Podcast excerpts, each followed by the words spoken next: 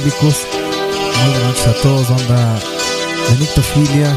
Gracias a Irreversible Radio que tenemos a bien este programa dedicado exclusivamente a la leyenda, a los íconos, a los padrinos del gótico. Estamos hablando, como pudieron escuchar, nada más y nada menos que de Bauhaus. Justo tomando a bien esta reciente visita que tendremos la próxima semana, a partir del sábado 23 de octubre y el domingo 24 de octubre, de este muy rápido y transitorio 2021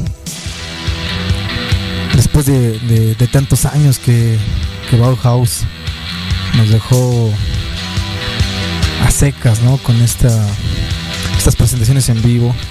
Mucho que ver también, y ahorita vamos a platicar de eso, acerca de estas separaciones que han tenido durante el paso de los años después de 1983, en el que deciden por completo separarse todos y cada uno de los miembros. Bauhaus es no solamente el icono o la leyenda acerca de, del gótico, ¿no? con este sencillo que acabamos de escuchar de más de 9 minutos, Bela Lugosi is Dead de 1979. Porque además de, de todo ese imaginario colectivo acerca de los vampiros, lo siniestro y de lo oscuro, pues han marcado influencia hacia muchos otros géneros, eh, artistas, bandas. En fin, la verdad es que es interminable toda la influencia que ha tenido Bauhaus a lo largo de la historia de la música.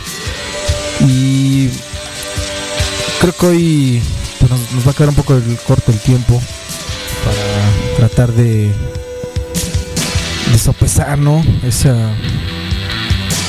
esa gran trayectoria. Eso que escuchamos, ver a Lugosi, eh, tiene tantas historias como magia en sí mismo, porque como Bauhaus mismo lo ha contado, hay una historia muy particular acerca de su creación.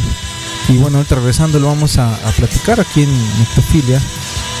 Estás en Irreversible Radio, vamos a empezar en este viaje musical a lo largo de los más de 40 años de lo que significa la historia del gótico, del gothic rock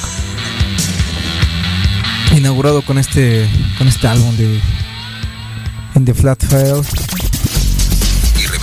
Yo soy Yuri Sánchez, DJ Set, y regresamos aquí al estudio más oscuro de Irreversible Radio.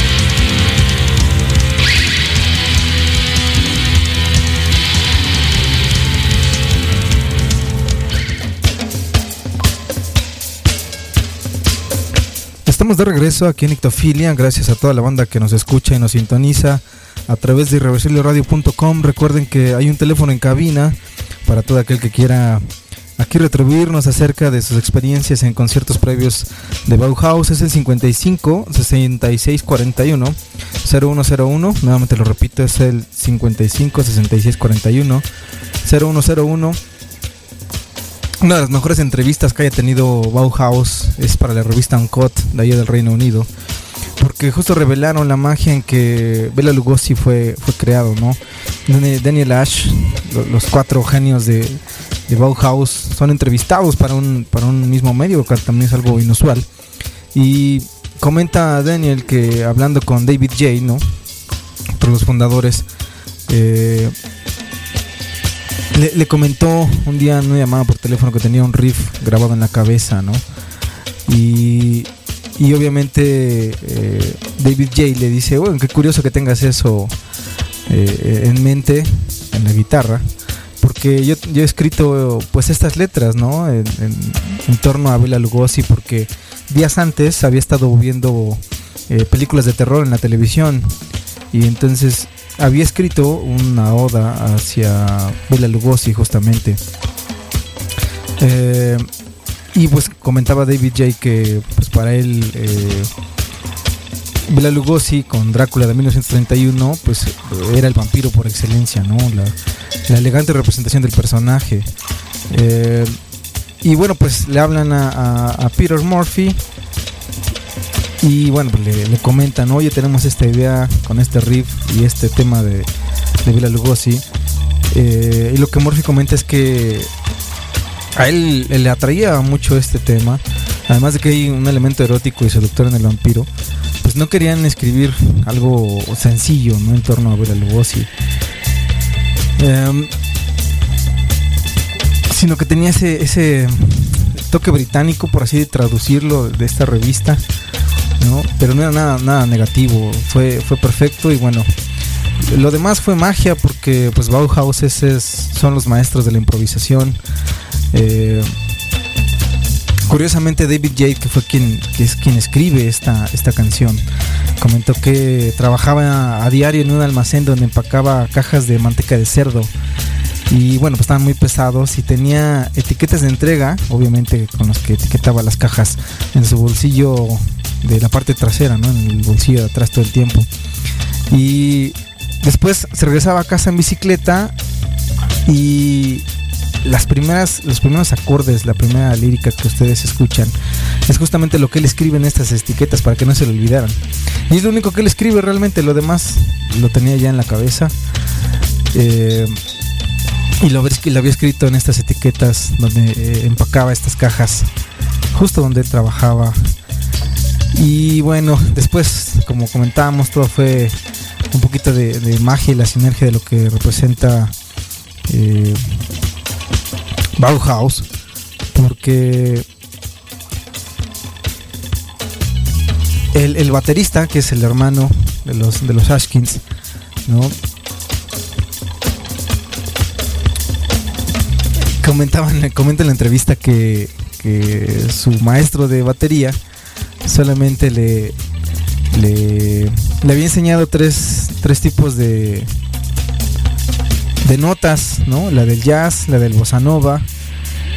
Y bueno, pues justamente Kevin Ashkin es quien dice, pues voy a intentar bossa nova, ¿por qué no? no? Con, con ya la sinergia del bajo, que por cierto el bajo estaba influenciado por, por el reggae, ¿no? Así es como lo describen y, Daniel Ash, curiosamente en esta entrevista es algo que yo no había encontrado de forma personal.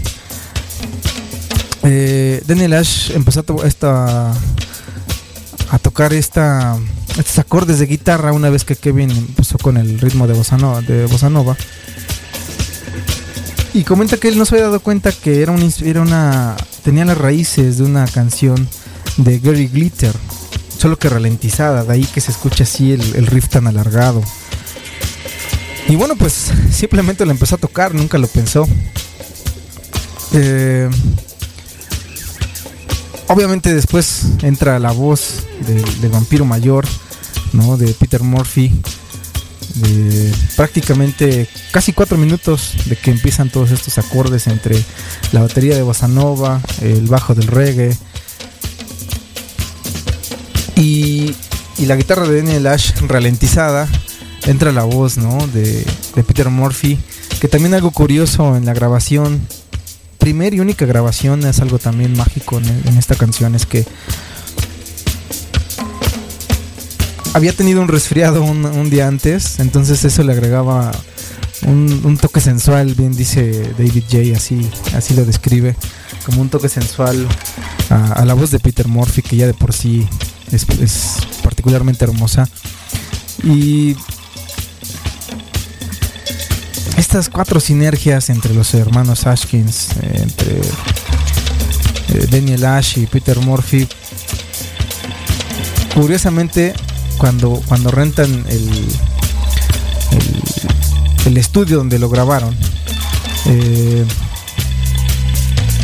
reservan un, estudio que se llama Beck, Estudios Beck, así tal cual, que tenía una, una, una alfombra color marrón con naranja, ¿no? Con grandes diseños. Era como una casa vieja, una casona vieja. Y el encargado era Derek Tompkins, ¿no? De un cincuentón, un ingeniero de, de audio cincuentón. Y su primer sencillo, su primer eh, ensayo, por así decirlo, con Bela Lugosi, se queda grabado. Y comenta Peter Murphy que la renta de este primer set les, les costó en ese entonces 11 libras. Y bueno, no imagino cuánto debe ser de redituable después de más de 40 años aquella primera grabación de Bela Lugosi en este estudio casi casero con la sinergia y la magia de estos cuatro personajes que nos regalaron eh, cuatro álbumes de estudio tal cual así tan poquito y, de hecho el último en una reunión que hubo años después el quinto álbum, el Go, Go Away White. Y bueno, pues estamos, como podrán escuchar, haciendo un viaje a través cerca de estos álbums. Primero con el de 1980, después de ese sencillo del 79 de Bela Lugosi, con In the Flat File.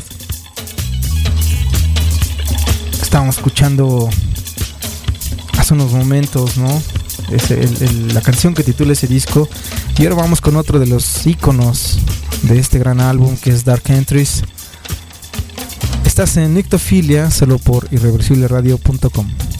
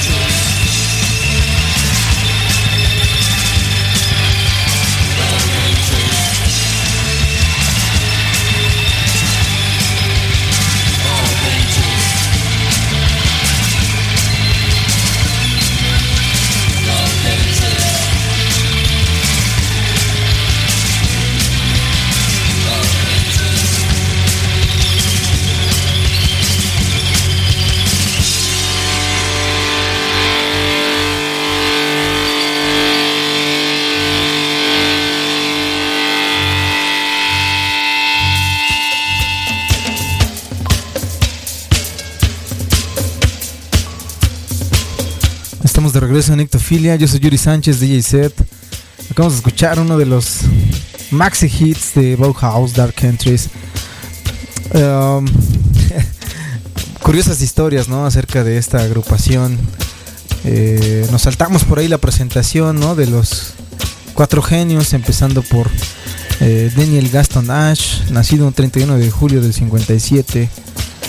Eh, Kevin Michael Dompe, nacido un 19 de julio, también de julio del 60. Y David John Ashkins, ¿no? El, un 24 de abril del 57. Y bueno, terminamos con el gran Peter John Joseph Murphy, nacido un 11 de julio del 57. Como pudieron ver, prácticamente son de, bueno, tres son de julio y uno de abril del 57 y del 60. Todos ¿no? de Northampton, en el Reino Unido. En Northamptonshire, tal cual, que es elegido, que reside ahí en el, en el Reino Unido.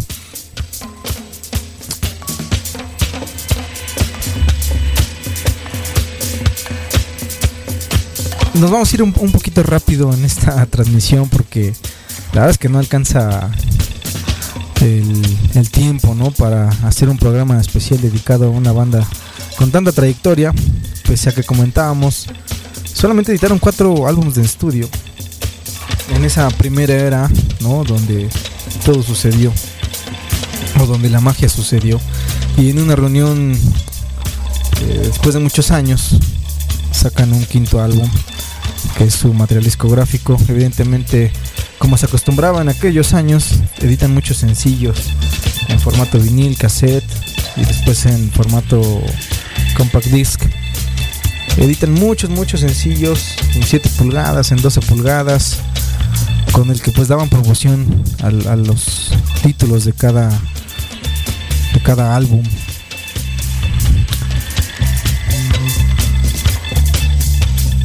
Y bueno, como comentábamos, además de, presentar estos cuatro genios, pues sabemos que también al principio se titulaba, ¿no? Como Bauhaus 1919, como el año en que opera. Pues también, ¿no? La, la inspiración del nombre de la banda, que es el movimiento Bauhaus en Alemania, y es 1919 en el que inicia operaciones esta escuela también. Y esta escuela de artes, por cierto ahí para todos nuestros amigos arquitectos y en especial para nuestros amigos arquitectos, ¿no? que son quienes más toman inspiración o han tenido influencia acerca de esta escuela de artes. Después, justamente de, un año de usar Bauhaus 1919, pues deciden quedarse solamente como Bauhaus. Y curiosamente a quien deciden unir, eh, el último en entrar a la banda es Peter Murphy también, Y bueno, pues vamos a estar platicando un poquito más adelante acerca de esto. Porque es de esos grupos, como, como cantamos al principio, son los reyes de la improvisación.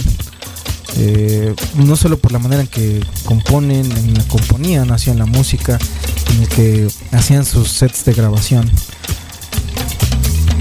sino por esta, esta joya, esta oda al, al Gothic que vamos a escuchar. Para mí por mucho es su mejor canción. Hay quienes escogerán alguna otra, pero esta es una joya sin duda. Regresamos.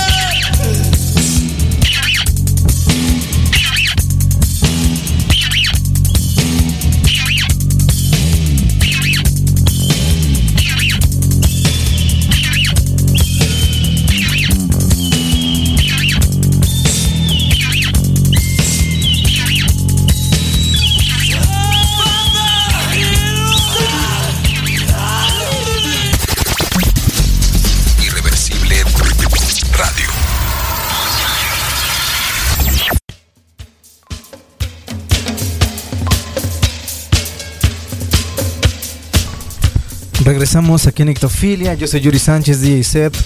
Recuerden seguirnos a través de nuestras redes sociales por irreversibleradio.com, en Facebook e Instagram como Irreversible Radio y en Twitter como Irreversible RA2.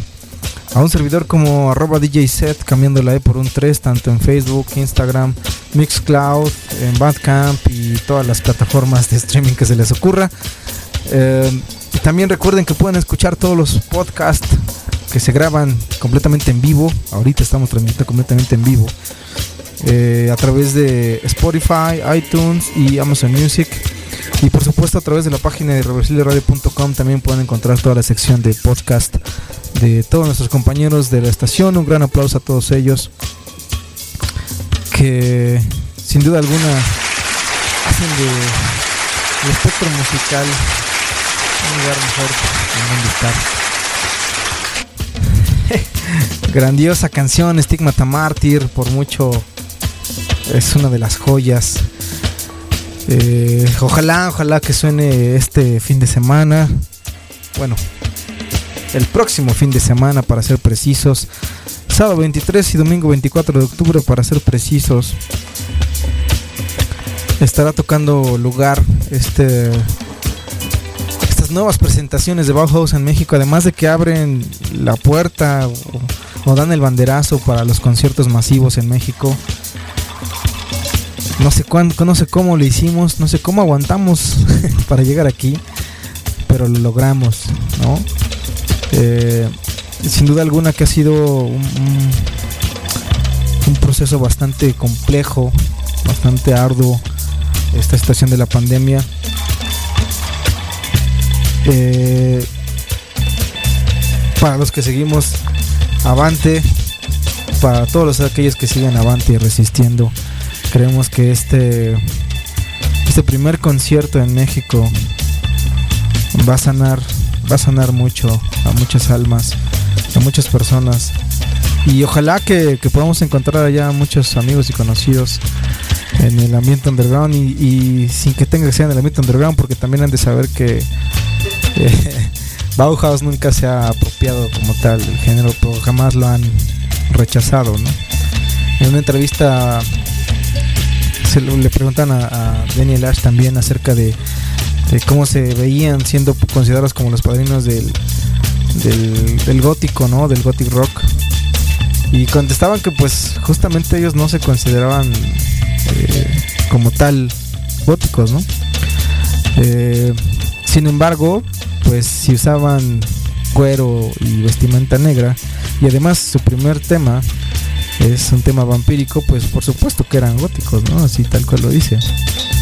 Sin embargo, no, no puede negar que son parte de ese movimiento, de este movimiento que sigue vigente hoy en día. Porque como bien dijeron ellos mismos, en ese momento nunca fue la intención. Quiero pertenecer a esto, quiero hacer eh, tendencia, ¿no? Simplemente hicieron música, convergieron como músicos, como los maestros de la improvisación, así como vamos a escuchar en este rol, lo vamos a escuchar en unos momentitos. Eh, otro, otro, de los datos, la verdad es que contundentes creo yo, es que eh, Bela Lugosi's Dead, este sencillo del 79, eh, es grabado con la legendaria 4AD, ¿no? Allá en el Reino Unido. Eh, como comentábamos en, en los en, estudios Beck, donde sacan un, un, récord de, de, cinco sencillos y obviamente el primero es el Lugosi con el que iniciamos esta, esta, esta transmisión. Curiosamente es eh, poco el material que sacan con la 4AD, sin embargo el alcance que que le dan también a esta disquera porque en ese entonces tomó un, auge abismal en torno a estas bandas alternativas.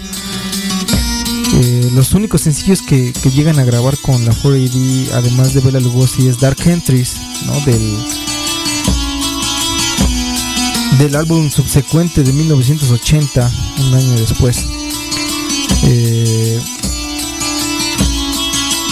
otro sencillo, ¿no? Es Terror Couple Kill Colonel en junio del 80 también, porque Dark Entry se, graba en enero del 80. Y estos, estos tres sencillos, obviamente Bela Lugosi, Terror Couple Kill Colonel y Dark Entries, después se, incluyeron ¿no? en, el álbum debut de Flat. Y bueno, hasta ahí se acaba la relación con la 4AD, así nada más de cortito. Sin embargo, creo que sí le dejan eh, todo ese espectro de fama, de, de fuerza que también tenía o que estaba tomando en ese entonces la 4AD. Para después eh,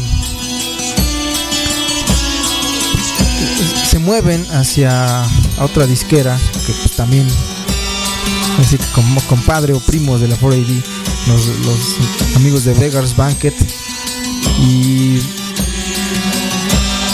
en marzo del 81 pues, pues sacan con, con Vegas Banquet Kicking the Eye ¿no? que es el primer sencillo que, que graban con, con esta nueva disquera y bueno pues vamos a dejar paso a la música. Aquí el doctor me está indicando que ya estamos listos. Por cierto, el doctor Van ahí los saluda a todos. Me disculpa por esta semana de ausencia que hemos tenido aquí en la programación. Causas completamente ajenas a nuestra labor. Esto que vamos a escuchar es Saint Vitus Dance Estás en Nictofilia por el Reducible Radio. Yo soy DJ Seth, Yuri Sánchez. Estamos dedicando este espacio, este programa a los padrinos del, del rock gótico, a Bauhaus,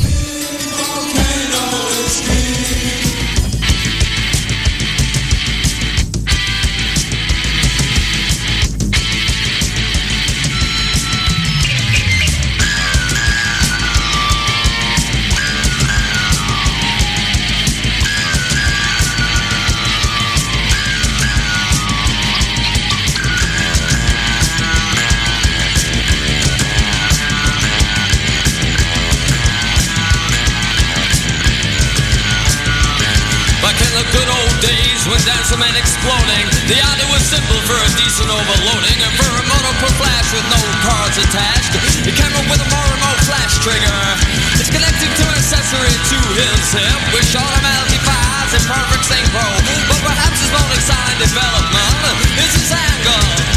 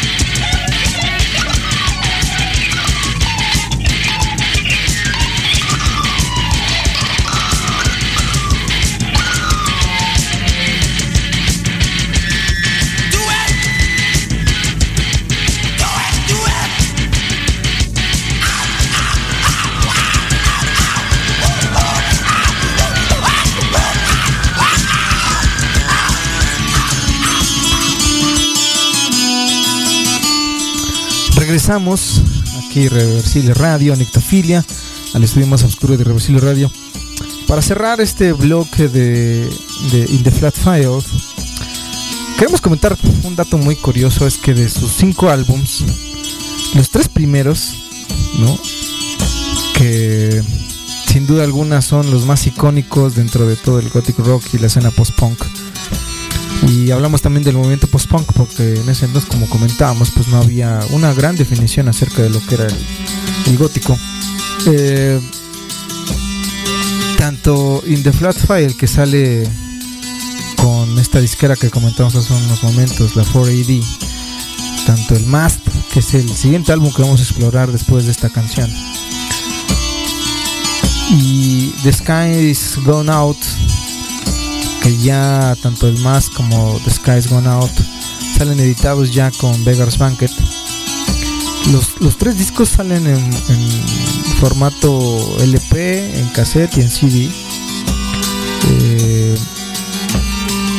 los tres son lanzados en octubre. Y si uno se va de una forma muy quisquillosa a los lanzamientos de sus álbums, en este caso desde los de estudio, los sencillos de 7 pulgadas, de 12 pulgadas y los álbums de en vivo, que también son algunos cuantos. Eh, al parecer la magia de octubre siempre los, los ha unido, así como el próximo 23 y 24 aquí en el Parque Bicentenario. Eh, es un dato encantador porque el hecho de que octubre traiga esta magia y traiga también a Bauhaus en esta reunión y en este muy emotivo primer concierto eh, pandémico, por así decirlo, porque no se ha ido la pandemia. Eh, da mucho, da mucho, mucha buena energía que uno puede esperar en un concierto como el de Bauhaus que tendremos próximamente aquí en, en el país. Y y, los álbums que se salen justamente de este patrón de lanzarlos en octubre. Es el cuarto álbum lanzado en el 83 que se lanza en julio, Burning from the Inside. Y en marzo de 2008 el Go Away White. Así que bueno, vamos a escuchar por último esta canción de aquel primer disco en The Fat Fire lanzado en octubre de 1980 42 años de este gran lanzamiento en la 4AD. En una voz de baritono de Peter Murphy y los maestros de la improvisación, los hermanos Ashkins, junto con Danny Lash.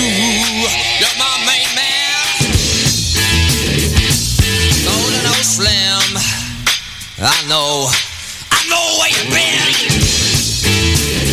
Purple, purple, my pee. It lips and I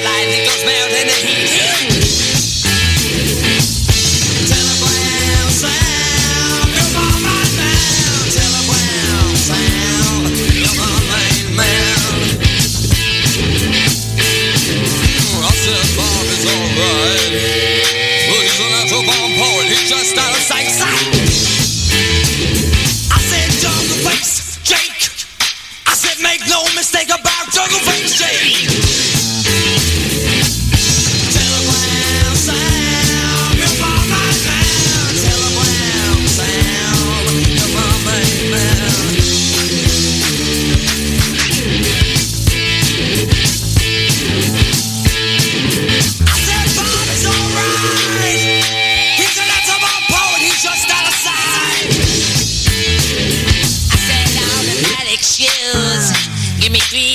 3D and the California blues.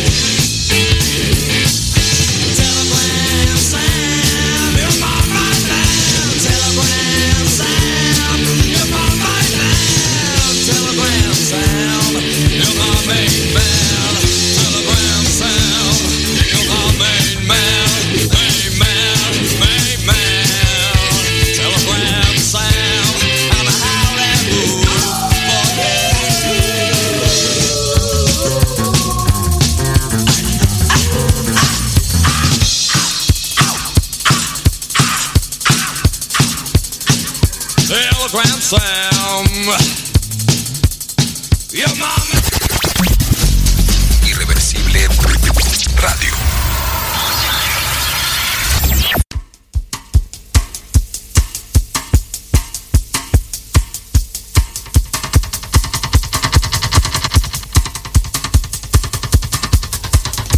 Regresamos a Nictofilia, regresamos a Irreversible Radio. Esto que acabamos de escuchar es el telegrama de Sam. Y bueno, vamos a continuar con este viaje y repaso acerca de la historia y la profundidad que implica Bauhaus también. Para... Eh, gracias, doctor. Gracias, gracias por el dato. Para 1981, un año después de que lanzaran este primer icónico álbum en The Flat File, que además, como comentamos, no rompen la relación con la 4AD y bueno, pues ahora migran hacia la um, la nueva disquera de Beggar's Banquet. El 16 de octubre justamente de, 1980, de 1981, igual ya 40 años acaba de cumplir el, el Mask. 40 años cumplió este, este grandioso álbum. Que por mucho se hizo icónico por The Passion of Lovers, que es la canción que vamos a escuchar en unos minutos más. El álbum eh, tiene la, la, portada hecha por el mismísimo Daniel Ash. Es quien, quien hace esta, edición para este segundo álbum. Eh, como comentábamos hace unos, unos, momentos, cuando se, se, cambian de disquera en particular, ¿no? que su primer sencillo es Kick in the Eye, en marzo del 81.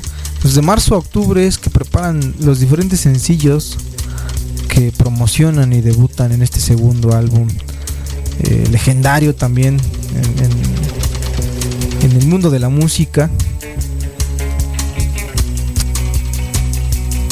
Y bueno, gracias doctor. Hay, hay más datos que compartir. Queremos mandar saludos muy especiales a nuestro... gracias, gracias doc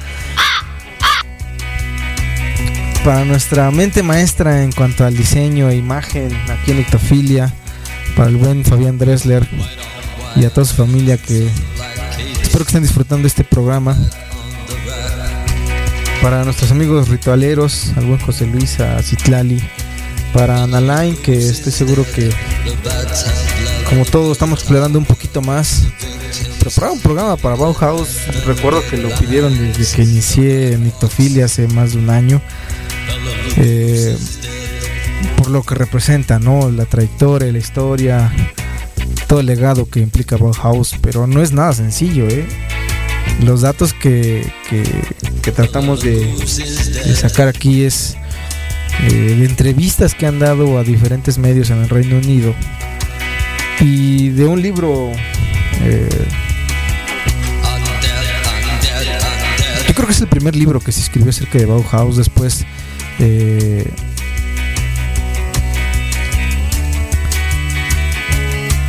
vamos a comentar de los dos libros que sabemos que hay. Seguramente debe haber más por ahí. El, primero es de Ian Shirley, editado en 1994. El, álbum, el libro se titula Dark Entries, Bauhaus and Beyond. Y bueno, es una de las yo creo que sí es la primera escritora que logra sacarle entrevistas a los cuatro de forma simultánea, de forma independiente, para sacar un compendio, porque en realidad es un compendio acerca de toda esta trayectoria musical que implica Bauhaus. Y bueno, pues después eh, Kevin Ashkins, el baterista ¿no? De, esta agrupación, eh, en 2016, también el 31 de octubre de 2016, puso en preventa eh, el otro disco que la verdad es que ese sí, de este lado no lo hemos podido conseguir. aunque tenemos algunas fracciones, algunos bocetos, mejor dicho, fracciones del libro, ¿no? que se han publicado por ahí en algunas entrevistas. El, libro de, del mismísimo Kevin Ashkins es el único libro editado de forma interna de uno de los miembros de Bauhaus. El, libro se titula Bauhaus on Death, The Visual History and Legacy of Bauhaus. Y lo ambicioso y lo, lo impresionante de este libro es que, que como él mismo comenta, él, él, desde aquellos primeros ensayos, antes de que se entregara, se integrara Peter Murphy, eh, él fue guardando objetos y en particular fotografías. A él siempre ha comentado que le, le gusta tomar fotografías. Y comenta que tomaba o tomaba fotografías en una especie de infraganti, ¿no? En el que eh, obviamente eran inéditas. Eh, infraganti era de que cuando estaban bromeando, cuando estaban platicando, cuando estaban en los ensayos, cuando estaban en los camerinos. Fotos completamente que, que no se habían dado a conocer. Y, que obviamente hacer un trabajo así no solo es eh, emotivo para los, los, fans, ¿no? sino que es eh, imprescindible pues que se cuente también del lado de desde los artistas esta historia, este este legado que implica Bauhaus.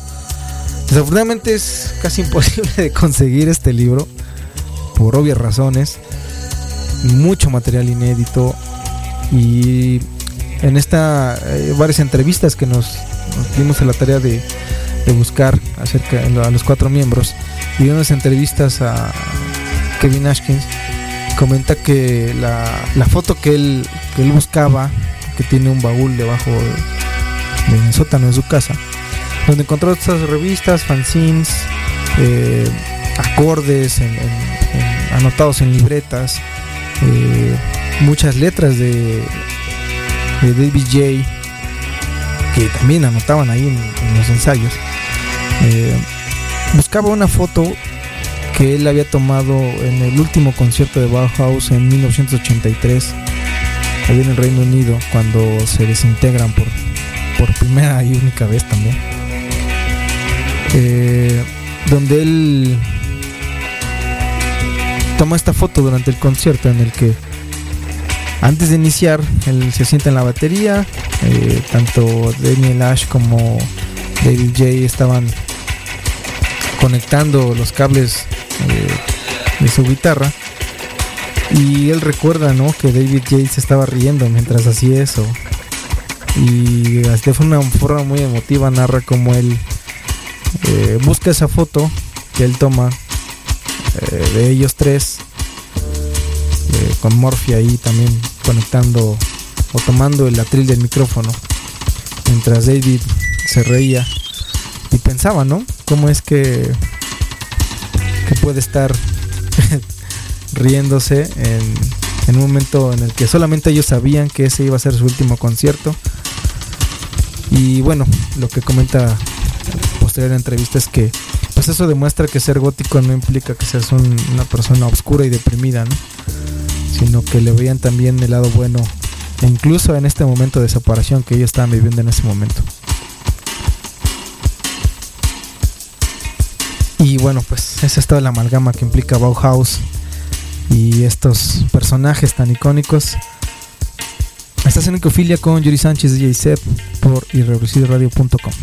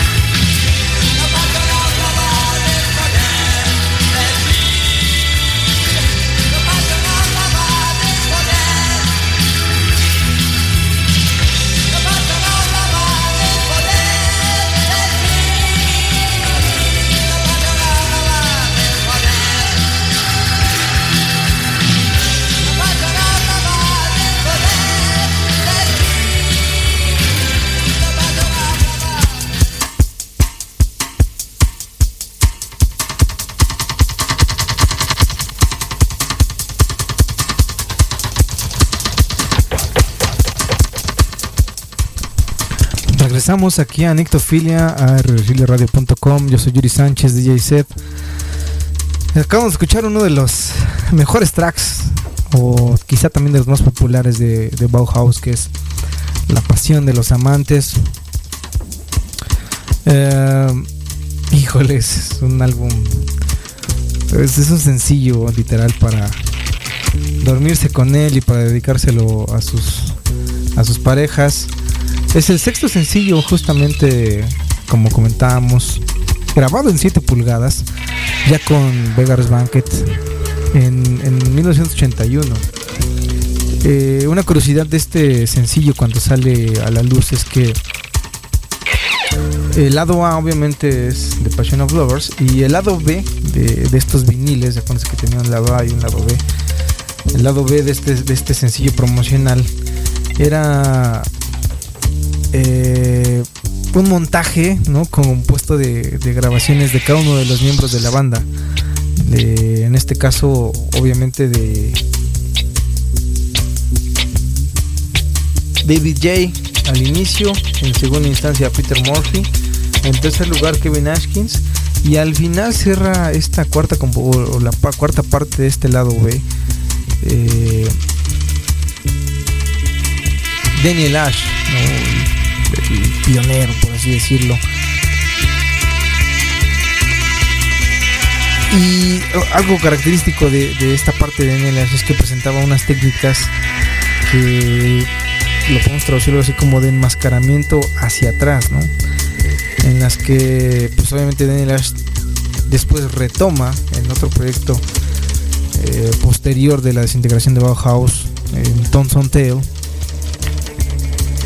Y bueno, de ahí viene esta inspiración de este rasgo, característico de, la guitarra con Daniel Ash, del lado B de Passion of Lovers. Vamos a escuchar otra gran, gran rola de esas que son este underrated, decimos aquí en Nictofilia. Estos Hollow Hills por irreversibleradio.com.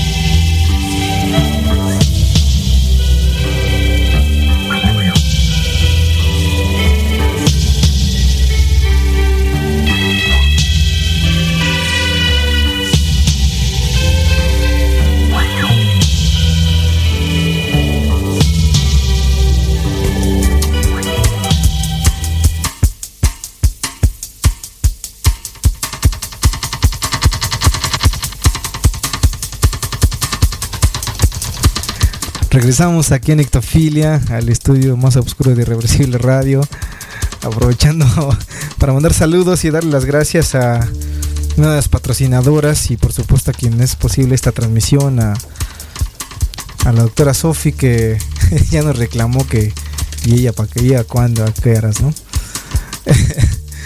Esto que acabamos de escuchar es eh, Hollow Hills, de esos on, tracks underrated como decíamos al inicio.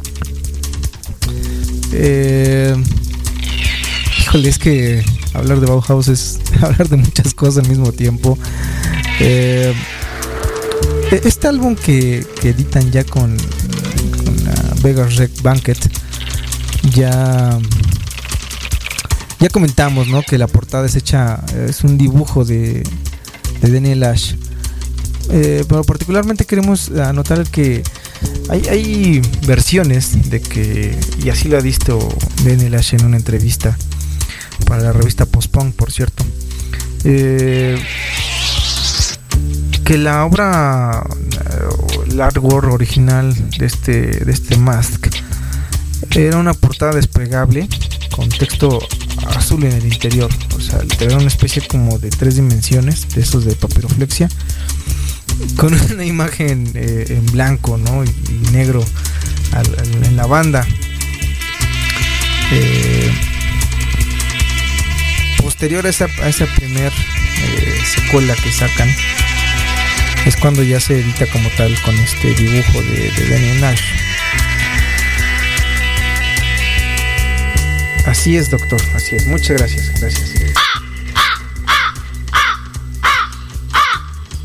También queremos mandar a, a saludos a, a, Luz y al buen Andrés. Eh, nos deben estar escuchando en algún lugar del espacio-tiempo. Este, este disco contiene estas canciones, ¿no? Icónicas, además de, de Passion of Lovers. Estamos aquí peleándonos con, con el doctor porque queremos que se programa obviamente Kick in the Eye que es otro de esos maxi hits de Bauhaus que ocupó el, el, el número del puesto 29 no por ahí en, los sencillos de las pistas de baile y lo curioso también de este disco del más es que para también octubre del 2009 el 19 de octubre del 2009 curiosamente eh, se relanza o se reedita este disco eh, en una edición que se llama Omnibus que de hecho es yo creo que el disco que la mayoría tiene eh, digo quienes han comprado el, el disco obviamente ¿no?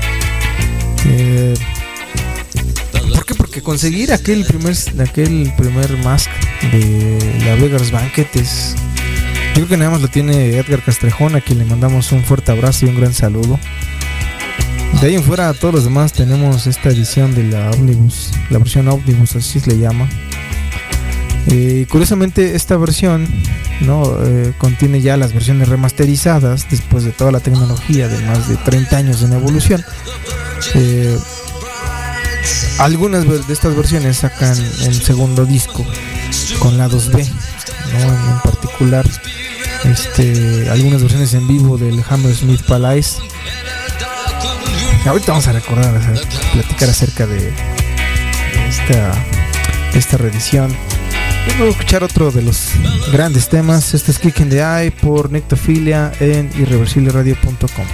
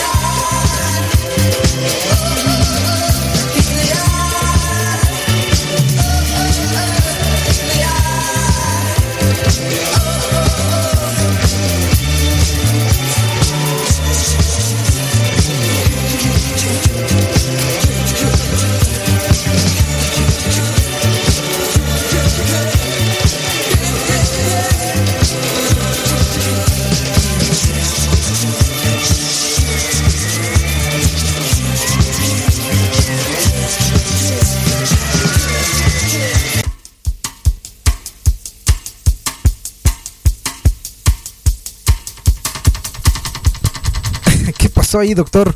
Por ahí se cortó eh, Kick in the Eye. Justo porque literal es una patada en el ojo. Ahora fue una patada en el oído. Vamos a continuar con un par de datos eh, curiosos más acerca de, de este álbum y vamos a cerrar con dos canciones para tomar un pequeño espacio y refrigerarnos por acá. Eh, este álbum, el Mask de 1981, está incluido en una lista que se llama los los 1001 álbumes que tienes que escuchar antes de oír, antes de morir. Este de 1001 Albums You Must Hear Before You Die eh, es publicado a través de una revista italiana que se llama Risoli Library. Eh, esta parte ¿no? de los 100 álbumes, de los 1001 álbumes que tienes que escuchar antes de morir, se incluye obviamente el, el Mask.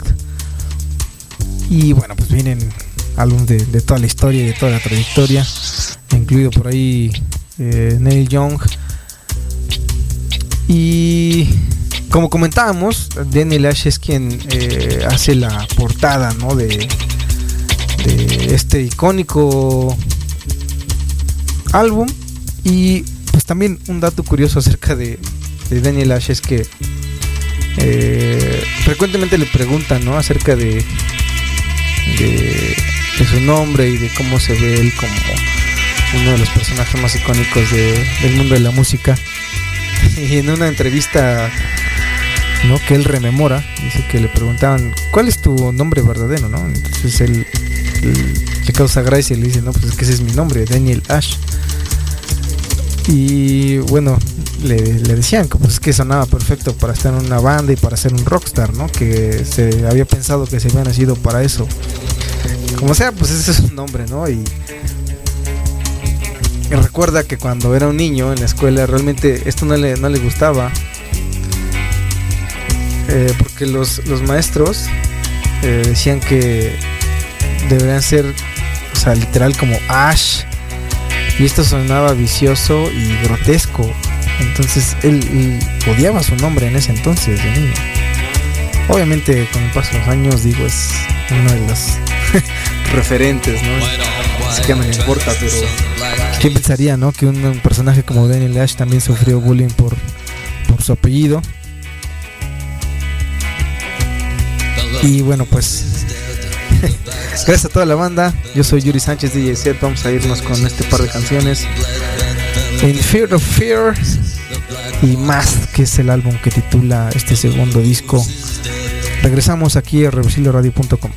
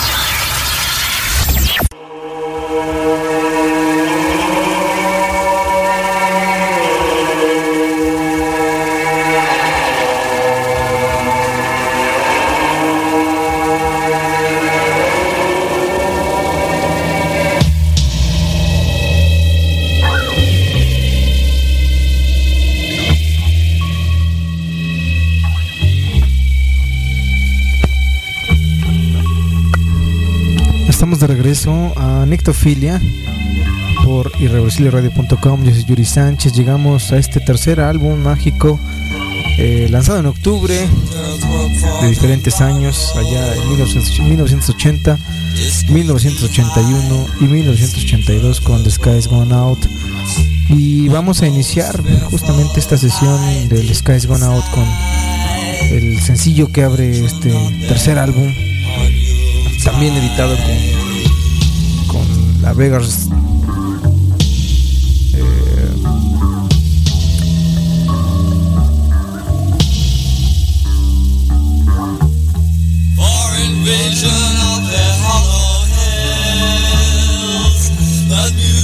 Gra gracias doctor. me disculpo porque estamos teniendo un uh, cambio de, de papeles tergiversación de papeles. Eh, este tercer álbum de, de, Bauhaus que como comentamos también lanzado en un octubre del, del 82 a través de la Vegas Banquet. Ahora sí gracias gracias doctor Vegas Banquet. Que por cierto el, el, grupo uh, Vegas era también dueño de la 480 para por eso nos preguntaban no eh,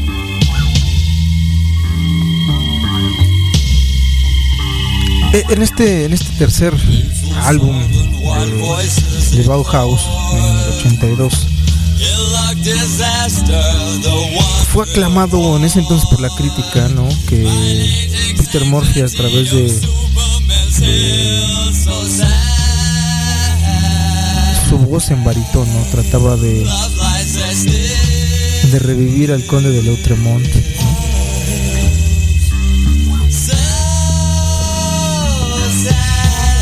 Eh, algo característico de este álbum es que eh, se incluye un cover a Brian Eno, ¿no? que es The Third Uncle, es justamente el sencillo que abre este disco. Eh, un nuevo lanzamiento que es Spirit, que también ya está aquí formado. Y pues obviamente hay variaciones, ¿no? Como más que incluían teclados y saxofón. En este la experimentación de Bauhaus va hacia las baladas, hacia la música disco y un poco de las fusiones del sky del reggae que siempre han comentado que han tenido influencia de diferentes géneros. La, las ediciones limitadas de este álbum de Sky's Gone Out incluían eh, un álbum en vivo de esos de ese doctor si me ayuda, es el primer álbum en vivo verdad que sí sí sí gracias gracias doctor. El primer álbum en vivo que graba oficialmente Bauhaus es lanzado en 1982 igual con Beggars Banquet que se titula Press, Select and Give Me the Tape. Eh, gran disco también si lo pueden yo creo que vamos a programar algo para el siguiente programa que también va a estar dedicado a Bauhaus. Eh, ojalá que, que, nos puedan acompañar la, próxima semana. Ahorita hemos estado hablando de estos primeros tres discos y ojalá y que nos dé tiempo para el cuarto y último, perdón, el cuarto y último álbum de esta primera era de Bauhaus. Y la próxima semana estaremos hablando de los proyectos que derivaron, ¿no? Después de, de esta divergencia de, de Bauhaus. Regresamos unos minutitos para seguir comentando acerca de este Third Uncle del Sky's Gone Out en Nictofilia por irreversibleradio.com. Estamos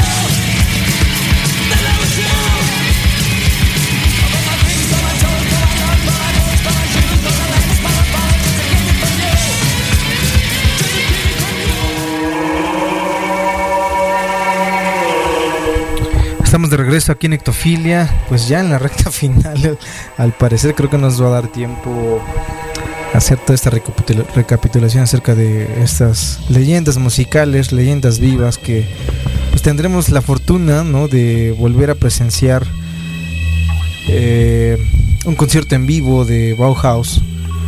Los cuatro legendarios, la agrupación original, porque hay que decirlo también, han estado de forma aislada o a veces en par, eh, tocando en diferentes partes del mundo, en especial en México también. Algo que, queremos eh, platicar acerca de este tercer álbum, el, el Sky's Gone Out. Como escuchamos, Third Uncle, que es la canción que abre este disco, es en realidad un cover de Brian Eno. Eh, mucho se piensa que era original de Bauhaus, pero no es, es en realidad un cover, una reinterpretación. Y a continuación vamos a escuchar el disco o el sencillo, mejor dicho, Spirit, que fue lanzado en, formato 7 pulgadas, también con Beggar's Banquet. Eh, algo distintivo de este sencillo es que el logo aparecía en blanco con la característica del logo de la Bauhaus en, negro. Y bueno, también fue editado en formato vinil blanco completamente. Eh, los dos tracks que acompañaban este sencillo promocional era el lado A por lado Spirit y en el lado 2 el Terror Couple Kill Colonel, la versión en vivo en París. Curiosamente, como comentamos al principio de este programa, el Terror Couple Kill Colonel eh, fue de los tres sencillos que lograron grabar con la 4AD como tal. Y bueno, aquí incluyen una versión en vivo cuando promocionan el Spirit. Esto que, va a sonar también es un grandioso track. Recuerden que vamos a tener una segunda parte de este especial para que no nos quedemos cortos. Y bueno, vamos a continuar. Doctor, muchas gracias, estamos listos. Esto es Spirit House de el Sky's Gone Out de 1982. Estás en Ictofilia por irreversibleradio.com.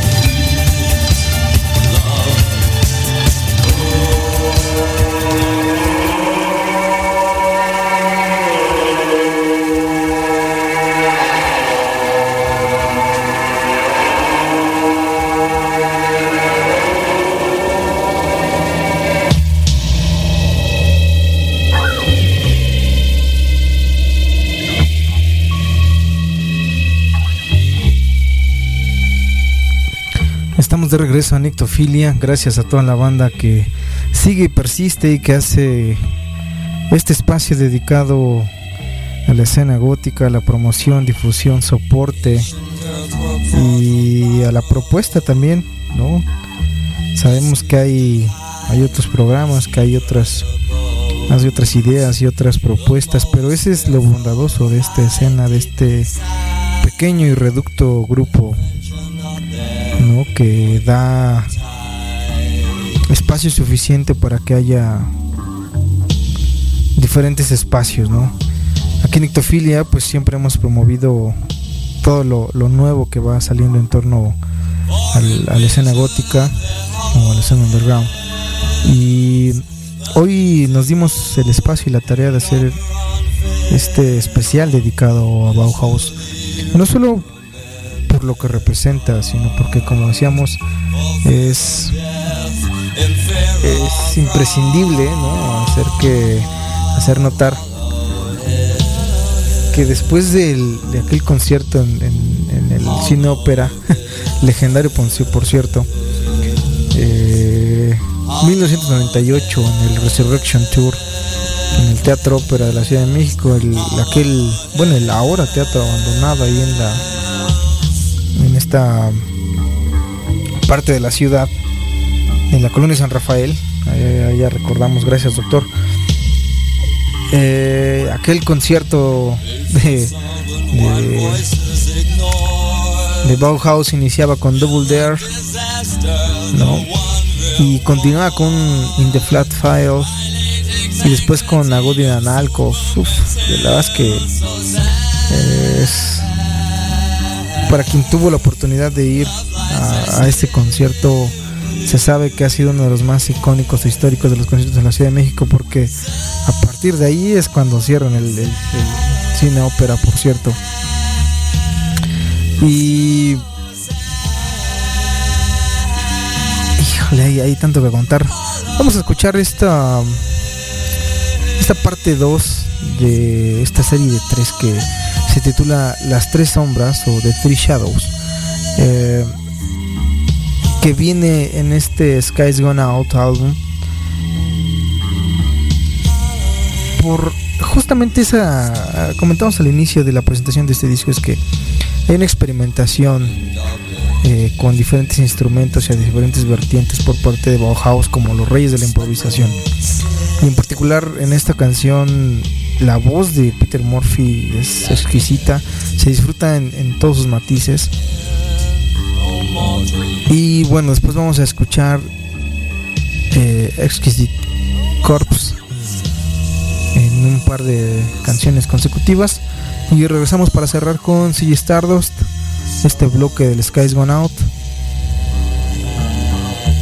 Esperando que nos deje un poco de tiempo y paciencia para todos los que siguen conectados. Eh, y para todos los que nos han apoyado a lo largo de este especial dedicado a los padrinos del gótico. Regresamos a Nectofilia por irreversibleradio.com.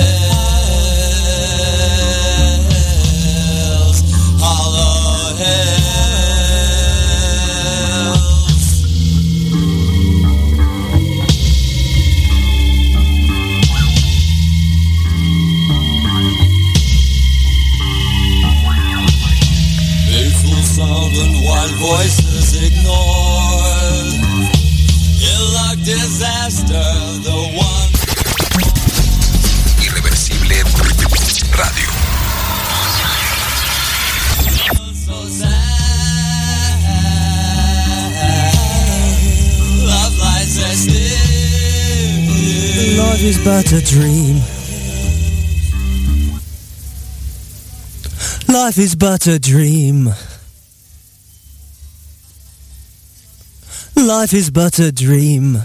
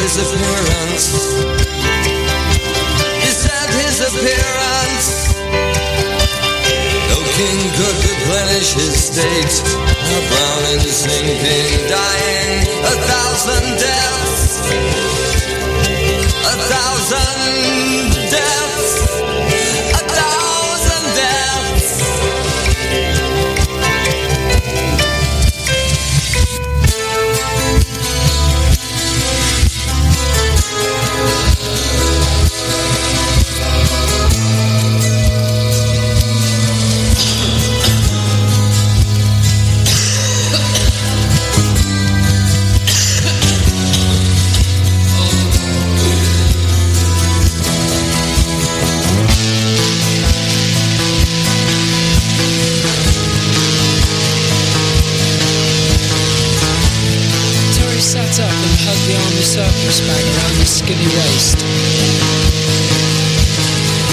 It was cold, the person beside him faded badly. Legs apart, his eyes lit up.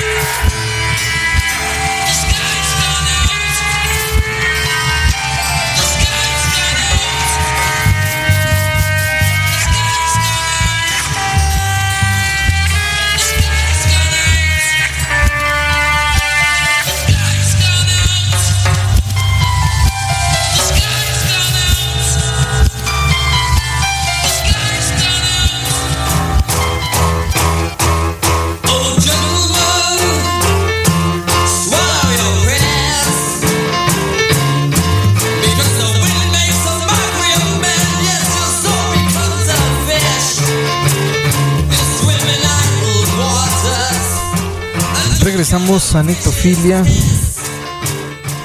Por ahí pudieron escuchar ronquidos en, en Exquisite, Exquisite Corps. Los ronquidos que escuchan es nada más y nada menos que el ingeniero de audio que les grabó en esa primera sesión Bela Lugosi's Death. Sí, así tal cual como se acaba de escuchar. se les ocurrió grabarlo y bueno pues es algo algo muy curioso ¿no? que, que pasa con este este disco el Sky's Gone Out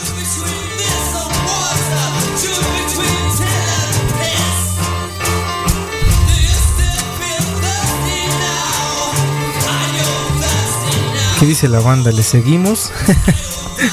Apenas llevamos los tres, los tres álbumes lanzados en, en octubre.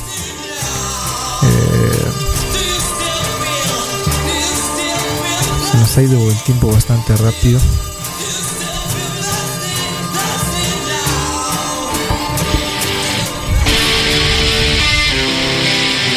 Vamos a escuchar este grandioso track. Sí, Stardust, Stardust, cover a David Bowie.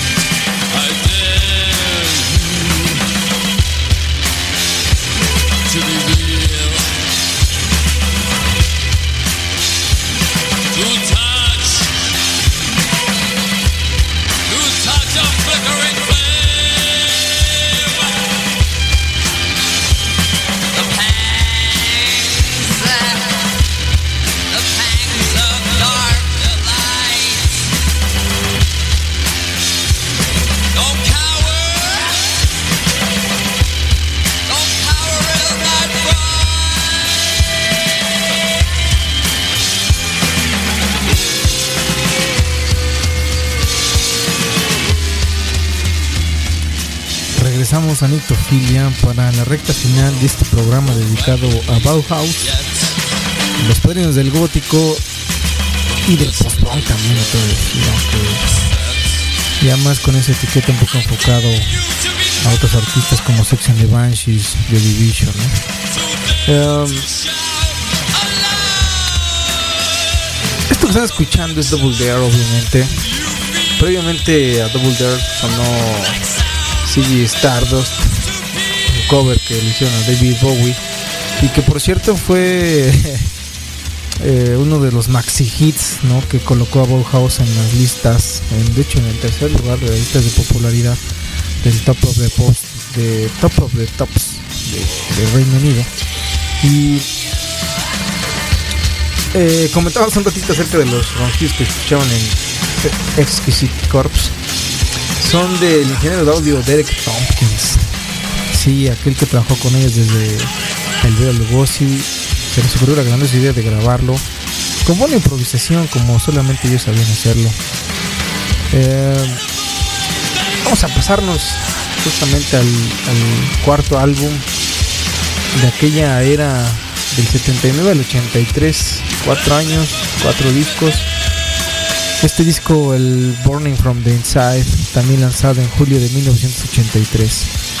Como comentamos, este es el que se sale un poquito del patrón este de, octubre, feliz octubre. Y vamos a, a dar una pequeña introducción acerca de este álbum. Eh,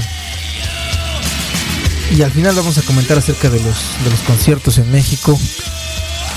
Eh, este, este cuarto álbum, el Burning from the Inside, eh, también obviamente fue lanzado con la Vegas Banquet, comentamos ya, en julio del 83. Sale en los tres formatos, en formato LP, en cassette en formato CD. Y algo curioso es que Peter Murphy enferma de neumonía, ¿no? Un poco antes de que se empezara a grabar el álbum. Lo cual obviamente mermó su participación pues como la voz principal en este en este cuarto disco. Así que obviamente Daniel Ash y David eh, J pues toman las riendas, ¿no? De, esta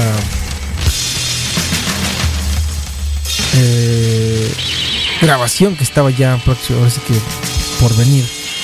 Y toman las riendas a tal grado de incluso interpretar eh, la voz principal en, varias pistas. Ya se imaginarán en una personalidad como la de estos grandes icónicos lo que significaba, ¿no? Que los hicieron a un lado. Entonces, eh, el sencillo principal del álbum es She's in Parties, que también es uno de los más conocidos. Eh, alcanzó el puesto 26 en las listas y bueno, el tercer lugar, como comentamos en el Top of the Tops, que fue su último lugar en, la popularidad de nuestro del Reino Unido. Eh, Bauhaus en- agarra una gira por Europa y en, y en Oriente. Y bueno, David J. en una entrevista recordaba que la noche antes que se suponía que iban a lanzar eh, el disco, antes de que se lanzara el disco, ¿no? Ya estaba grabado y todo, pero antes de que se hiciera lo- su lanzamiento oficial, iban a hacer dos espectáculos en, en Hammersmith Palace en Londres o el Palacio de Hammersmith. Comentamos al inicio de este proyecto acerca de este lugar que tuvo tanto eh, de alguna manera influencia, ¿no? Eh,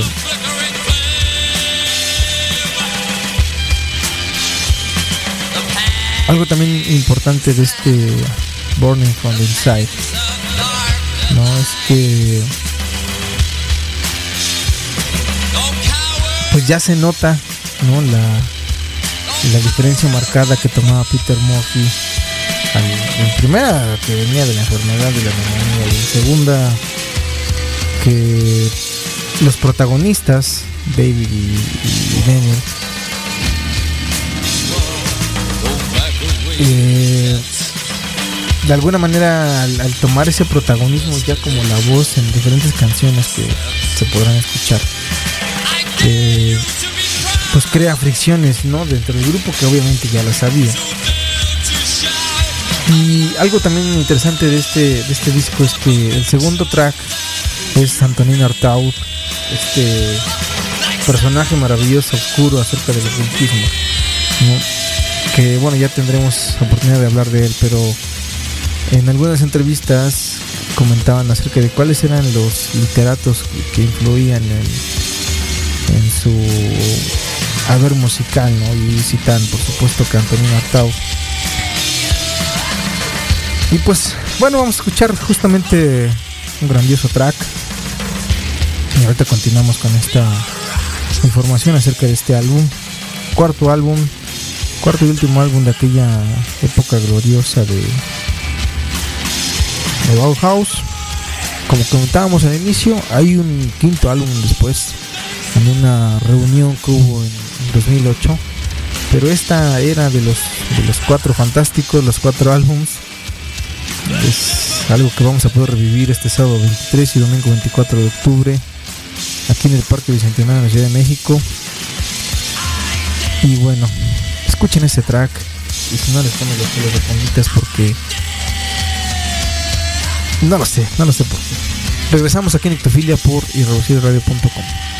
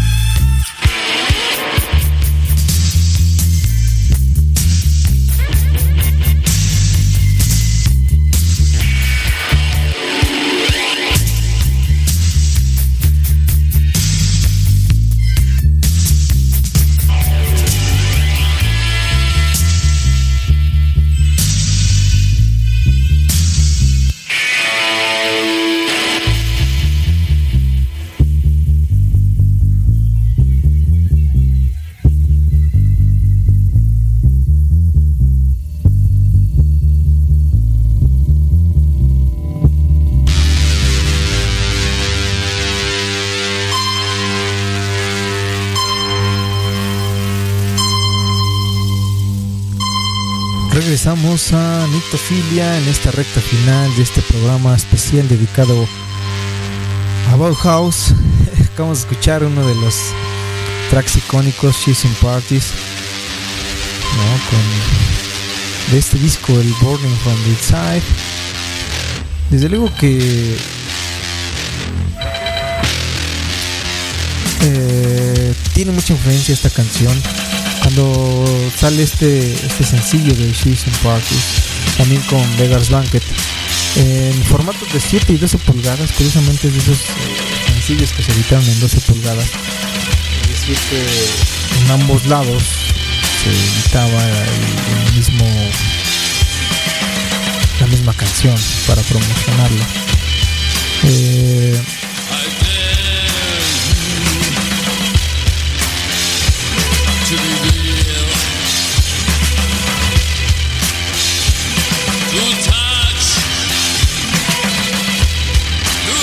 Gracias, doctor, por los datos. Obviamente es uno de los tracks más cobereados. Hay diferentes eh, elementos diferentes disqueras, bandas que han cobereado a coward. Eh, en el sencillo de 7 pulgadas, eh, maravillosamente el, el lado A estaba Season Parties y en el lado B es Departure, ¿no? Otro grandioso track que aparece en este último álbum. Eh, después, eh, bueno, la otra versión de 12 pulgadas, también en el lado A aparecía Season Parties. Y una versión más larga, que es la de 5 minutos 49 segundos, que es la que escuchamos aquí en este programa. Y la, la diferencia está nada más en unos riffs alargados que hacía Daniel Ash al final de la canción. En el lado B de ese formato de 2 pulgadas estaba Here's the Dog. Con, y también de parte que no podía faltar, que eran los dos sencillos que promocionaron este cuarto álbum. Eh, y bueno, pues vamos a, pasar ahora, como comentamos, a la recta final de esta programación. Eh, acerca de, del disbande o de la ruptura que hubo en, en Bauhaus. Ya por ahí en, en, estas presentaciones, en estas promociones que se tenía. Como comentábamos, pues Murphy tenía neumonía, David Ash, perdón, Daniel Ash y David, David Gay, este, tomaron protagonismo no solamente para la producción del disco, sino en la voz también, produciendo y cantando en algunas canciones. Eh, en, la, en la gira que se aventaron en Europa y en el Oriente. Y bueno, llegamos al punto en el que el, palacio de Hammersmith deciden dis- disolverse la noche en que iban a tocar este, una noche antes en que iban a presentarse y deciden ya por fin dar, dar por cerrado esta, esta relación amorosa un 5 de julio de 1983 recordarán el 5 de julio que también he lanzado este cuarto álbum fuera de octubre el 5 de julio del 83 en el, en Hammersmith la banda eh, allá había algunos avisos ¿no? de que no se perdían el espectáculo o el show ¿no? del Hammersmith pero sin decir que era el último ¿no? Eh, hubo un, un, encore bastante larguísimo de los encores más largos hubo House Music más largo, ¿no? donde tocaron algunas de sus primeras canciones David J abandona el escenario con las famosas palabras que después reían en un álbum en vivo el Rest in Peace así es como David J abandona el escenario y ahí es cuando termina Bauhaus con estas palabras Rest in Peace regresamos ahorita aquí en Ectofilia después de Lagartija Negra.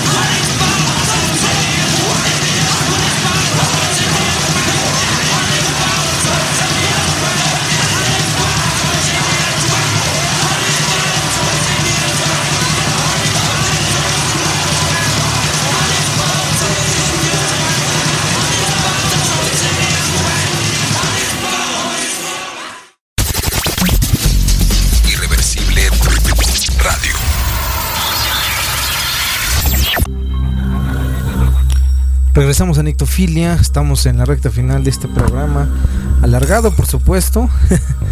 Em, estábamos comentando antes de esta pausa de dos canciones, acabamos de escuchar a Lagartija Nick y Antonin Artaud. Es una obra maestra, Antonin Artaud. Ambos de este cuarto álbum. Y pues vamos a hacer este programa como se debe, hablando de esta eh, desalineación que hubo en el espacio-tiempo. Eh, comentábamos, ¿no? Que David Yates se despide del escenario diciendo Rest in Peace. Y bueno, el Burning from the Sky Burning, Burning from the Inside fue lanzado una semana después específicamente. Y curiosamente es que eh,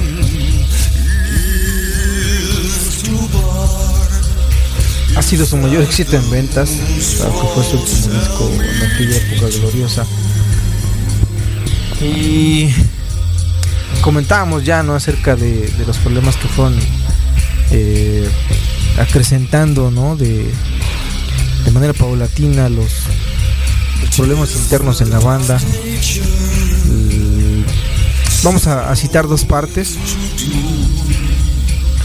Eh, una es una entrevista a, a Kevin, Kevin Ashkins, ¿no? donde dice, le preguntan acerca de cuál fue el motivo de la ruptura después de ese show en 1983 y sin tapujos Ashkins responde, ¿no? Que eh, él cree que solo fue un choque de egos, porque cada uno de los diferentes partes de sus artistas estaba ramificando en diferentes direcciones, ¿no? Que a lo mejor las diferencias musicales son un, son un cliché, pero son ciertas, son ciertas en muchos casos y ese fue el caso de Bauhaus. Eh, en esta entrevista, Kevin Ashkins comenta que con el cuarto álbum de la banda, Peter pues, estaba enfermo, ¿no? Estaba hospitalizado y todo por la neumonía. Pero ellos ya habían reservado el estudio. Le dijeron, oye, lo cancelamos. Y él dijo, no, no, no, adelante, yo no uno después en cuanto me esté recuperando, ¿no? Porque estaba mejor, o sea, obviamente estaba recuperando. Así que pusieron música y dice tal cual, ¿no? Estábamos como jugando. ¿Qué vamos a hacer a continuación? Porque les faltaba la voz de Peter, ¿no? Peter llegaba en un par de días y David dijo, pues intentemos poner voz en algunos de estos. Y obviamente, como comentamos, eh, pues, lucha de egos, ¿no? Eso fue el catalizador también para Love and the Rockets. De hecho, de ahí nace la idea de hacer Love and the Rockets. Eh, por su parte, Daniel Ash en otra entrevista comentó pues, una de las citas más quizá leídas en toda la, la historia de Bauhaus, ¿no? Es tú tienes un tubo de ensayo, ¿no? O un tubo de pruebas. Un tubo de ensayo lo conocemos en un laboratorio de química. Donde tú metes diferentes sustancias. Y tal cual dice Daniel Ash, ¿no? Que tienes un tubo de ensayo, viertes un químico junto con otro y pues algo sucede. Empieza a burbujear. Pues si vertes otro, otro químico, burbujea un poco más, ¿no? Si agregas un cuarto químico, burbujea violentamente y luego explota. Y eso fue lo que contestó Daniel Ash en, una entrevista, como les decía, quizás la más buscada y citada de todas. Eh, y pues bueno, después de este show en, en el Palacio de Hammersmith, eh, la banda decide lanzar eh, eh, un sencillo titulado The Sanity Assassin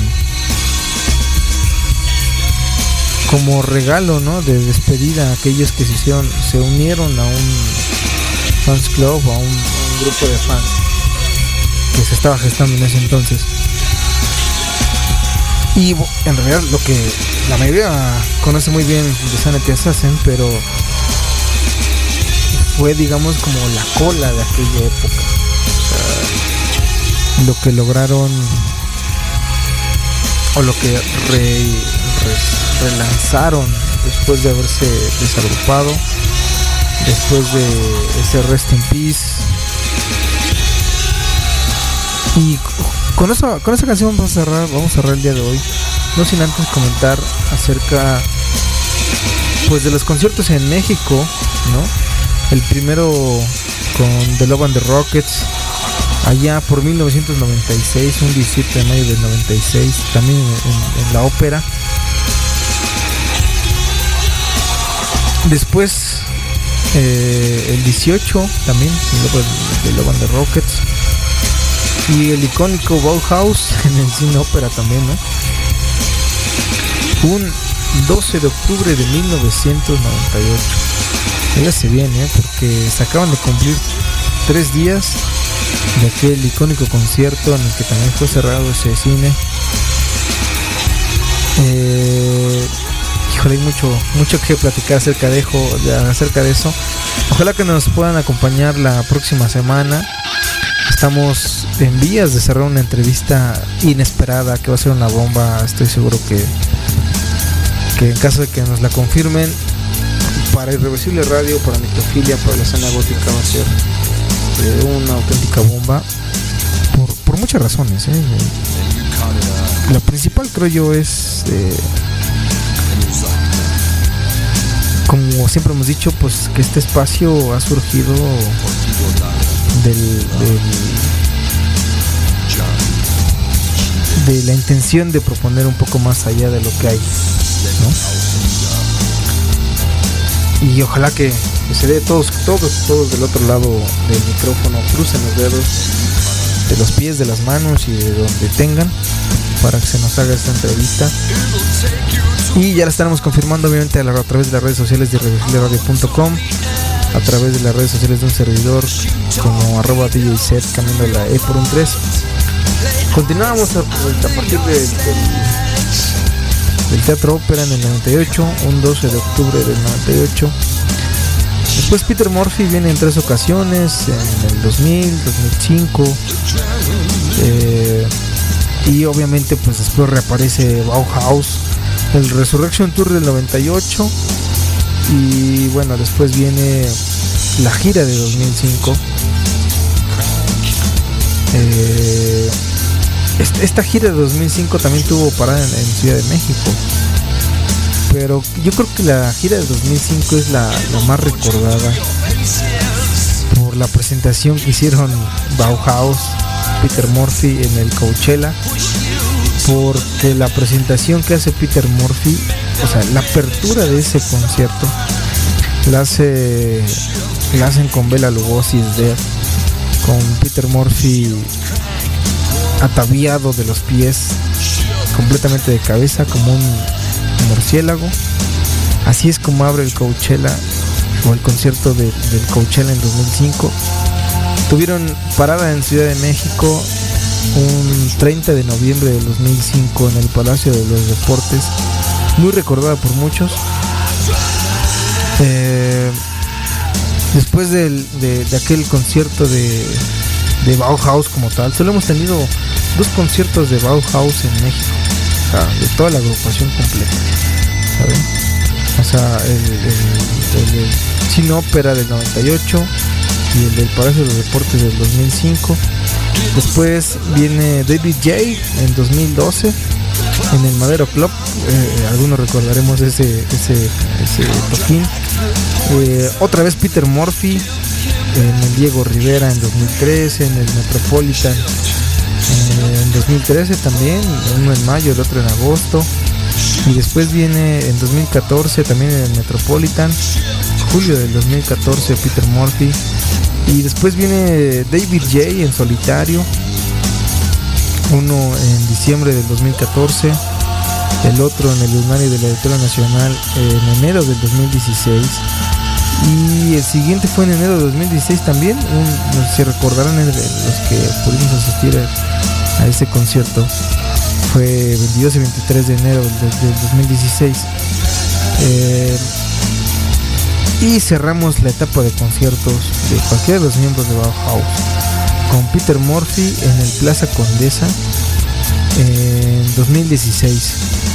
Por ahí quienes tendrán la memoria mucho más fresca recordarán eh, Peter Murphy no, no acostumbraba a cantar canciones de Bella, de perdón, de Bauhaus sus conciertos en solitario como solista. Pero en ese concierto de Peter Murphy en el Plaza Condesa, 5 de mayo del 2006, sucede algo que él había hecho años atrás, que nunca se había dado México, es que canta un, un, mashup, porque en realidad es un mashup, entre Bela Lugosi y... doctor, ayúdame por favor. Me. Strange Kind of Love, exactamente. Es un mashup entre, entre Strange Kind of Love y Bela Lugosi is Dead, que él canta en la versión en acústico aquí en Plaza y es una joya fenomenal que algún día les programamos, les programaremos aquí en Hipotilia. Como sea, queremos comentarles un par de datos para todos los que asistiremos a estos próximos conciertos. Es que desde aquel eh, cine ópera del 12 de octubre del 98 han pasado 8.412 días.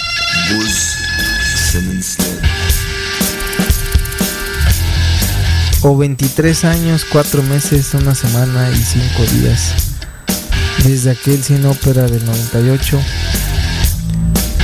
y para los que todavía son más jóvenes desde aquel 30 de noviembre de 2005 en el Palacio de Deportes han pasado 5.806 días.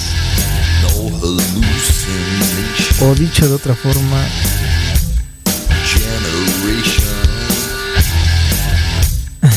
Gracias, doctor. 16 años y un mes. Así es. Así es, así es. Corregimos. 15 años, 15.9 años, 190 meses, 191 meses más o menos, redondeándolos arriba. 5.806 días desde aquel 30 de noviembre de 2005 hasta este primer concierto que se va a dar este sábado 23 de octubre del 2021. Más de 15 años para poder tener a los cuatro fantásticos, a los cuatro genios, a los cuatro maravillosos, a los padrinos del GOT, Bauhaus, de nuevo juntos por tercera ocasión, porque eso es bien importante que decirlo, es apenas la tercera ocasión en que vamos a tener los cuatro juntos en el país y un privilegio eh, para quienes puedan asistir, los que no. Ojalá, ojalá que hagan el esfuerzo. Sabemos que los boletos están excesivamente caros, porque lo están. Pero como hemos dicho, hemos platicado en círculos eh, eh, de amistades muy, muy cercanas, quizás sea la última oportunidad en que podamos verlos. Quizás no, ojalá que no, ojalá que se siga repitiendo, ojalá que, que, haya mucho Bauhaus para, para un buen rato. Pero si no, no esperen otros 5.800 días, 5.806 días para poder volver a verlos. Máxime allá por el 98, 8.412 días para volver a verlos. La oportunidad de su vida que tienen para ver a una de las bandas que ha nacido el movimiento gótico, que ha generado, que ha influenciado y que ha movido después de más de 40 años una escena y un espacio que nos ha acogido, nos ha identificado, que nos ha eh, nos ha hecho sentir orgullosos de todo lo que somos. Porque es la escena gótica. De no avergonzarse de todos aquellos que te gusta solo porque eres diferente a los demás. Estás en Nictofilia, esto ha sido todo por hoy en este especial dedicado a Bauhaus, a los genios de la improvisación. Yo soy Yuri Sánchez, DJ y nos vemos la próxima semana en esta segunda parte, continuando con la trascendencia y el después de esta eh, primera época dorada de Bauhaus. Sabemos que quizá hay muchos datos que quisieran haber escuchado, pero es que ni dos programas son suficientes para hablar de estos genios de la historia de la música.